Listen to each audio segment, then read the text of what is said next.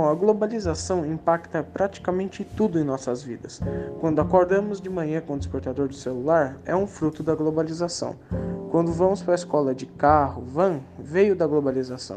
Internet, videogames, fast food, é, quando ouvimos músicas de outras regiões, juntamente com a utilização de roupas que foram confeccionadas por pessoas de outra nacionalidade, do outro lado do mundo. Tudo veio a partir da globalização. É isso que o processo faz: interliga as pessoas, as cidades, por intermédio de redes mercadológicas, por meios financeiros e midiáticos.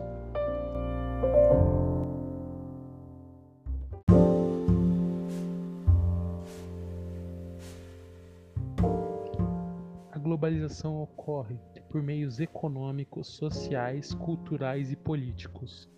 Então eu acredito que não seria possível acontecer uma segunda globalização, pois atualmente as riquezas estão concentradas nas mãos das grandes potências e de certa forma elas privam os outros países de se desenvolver.